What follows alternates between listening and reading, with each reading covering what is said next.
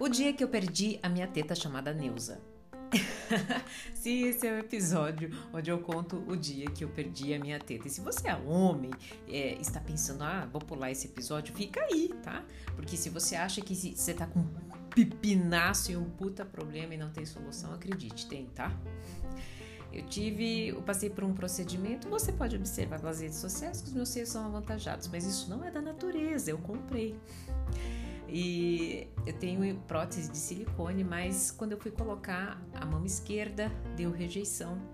Lembro que estava indo para Manaus uma viagem e os pontos abriram e literalmente eu vi a minha prótese exposta. Meu ex-marido também, gente, que situação. Bom, quando eu voltei para Curitiba, é, o médico tentou em, em, três tentativas colocar a prótese de volta. Ele falou: o negócio é o seguinte, é, enquanto não passar esse período quente que eles chamam, que é onde a pele está extremamente fragilizada por tantos procedimentos, não tem como a gente colocar a prótese novamente. Só que era uma prótese, gente, de 375 ml, é uma coisa grande, né? E ele falou: bom, vamos, a gente vai precisar ficar três meses sem essa prótese e muito provavelmente a gente vai tentar por uma última vez. Se não der certo, sinto lhe dizer, você vai ter que retirar as duas próteses. Quem já passou por isso sabe que quando você tira uma prótese de silicone, eu tava muito magra, era só pele, inclusive foi por isso um dos motivos que eu coloquei. O seio vira uma pele, né? Uma pele chateada. e de um lado na mama direita com 375 ml, da outra a pele chateada. Que, óbvio, né? Mulher vai me entender nesse momento. A gente faz o que? A gente chora as pitangas com a amiga. E eu no WhatsApp, conversando com a minha amiga Fran, e diz, né, dizendo lá, né? Poxa vida, amiga, agora eu tô com vergonha de sair na rua, eu tô com vergonha de treinar. Como é que eu vou treinar com uma teta só? e eis que a minha a moça que trabalhava comigo na época, a Silvia, o Silvão, é, chegou, era um sábado de manhã, e ela com a sua toda a sutileza, né, de um mamute. Eu falo isso de forma carinhosa, eu sempre conto dessa forma na, história ela me permitiu. O que que foi? O que que você tá chorando? E eu contei para ela, né? E ela disse: Você tá chorando por causa disso? Cadê aquele sutiã velho que você disse que ia jogar fora? Eu falei: Tá lá em tal lugar. Ela falou assim: Foi lá, ela buscou o sutiã, um chumaço de algodão, né? Ela pegou o bojo do sutiã, costurou lá no chumaço de algodão e falou assim: toma, e dá nome pra isso aí. Enfia aí nessa. por debaixo do sutiã, do top que você for usar. E pronto, tá resolvido o seu problema. Juro, eu, eu parei de chorar na hora, eu comecei a rir. E ela falou: Mas ó, detalhe importante, dê nome. Porque se você perde esse trem, porque você tem a mania de deixar as coisas em qualquer lugar, você vai dizer o quê? Eu perdi a minha teta?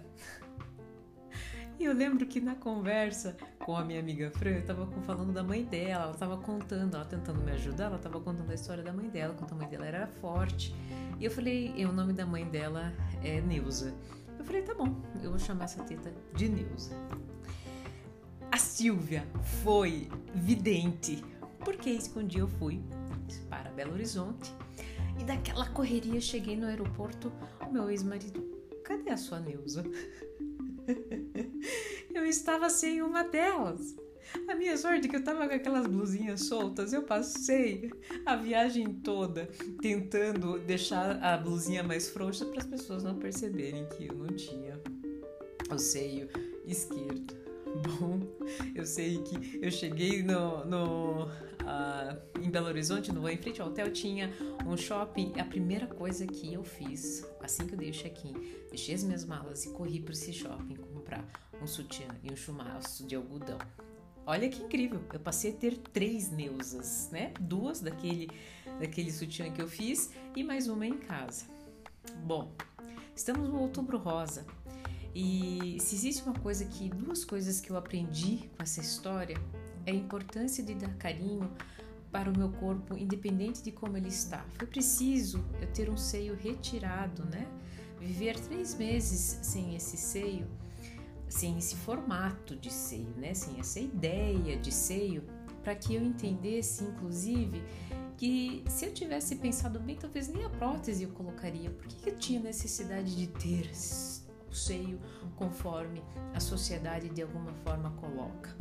Esse é o primeiro ponto. Muitas vezes você eh, se sente inadequado, não se sente atraente, você não se sente ah, capaz de fazer algumas coisas, não por conta de si, mas por conta da própria validação externa.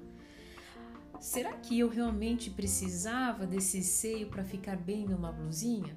Hoje eu tenho um outro tipo de ideia de mim, um outro carinho pelo meu corpo.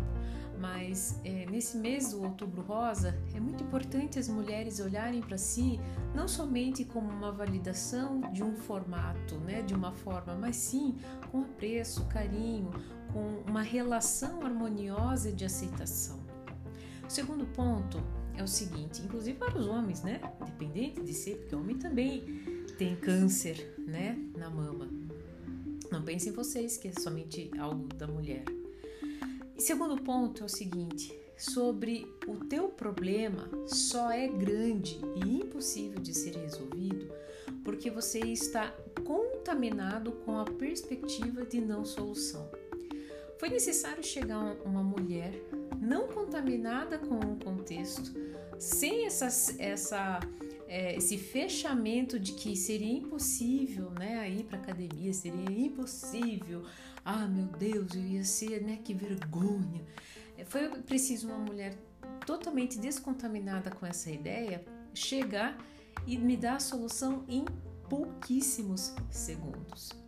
Então, seja lá qual for o teu problema, talvez você somente ou precisa conversar com alguma pessoa, pedir ajuda, ou até mesmo pare alguns segundos, né?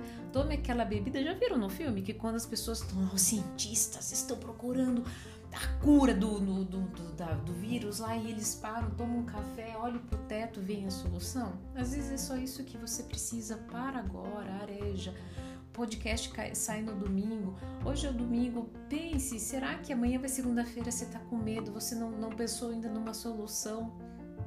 Será que essa solução ainda não veio porque você está extremamente focado na impossibilidade de acontecer?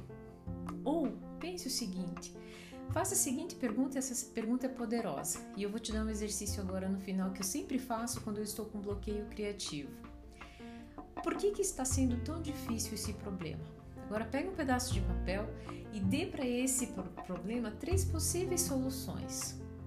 Você vai se surpreender que essas soluções, ah, mas essas soluções aqui é um grande sonho, mas você vai se surpreender com essas que essas soluções podem te dar sub-soluções, soluções mais simples, e você vai ver que o teu problema que era extremamente gigante pode se tornar menor. Bom, eu aprendi com a Neuza que essas duas lições poderosíssimas. Eu espero de coração contribuir com a sua vida e aquele sede sempre, né? Eu não estou somente aqui na, no podcast, eu também estou em outras redes sociais. É só você me procurar por Ana Paula Lima ou Dona Ana que você vai me encontrar.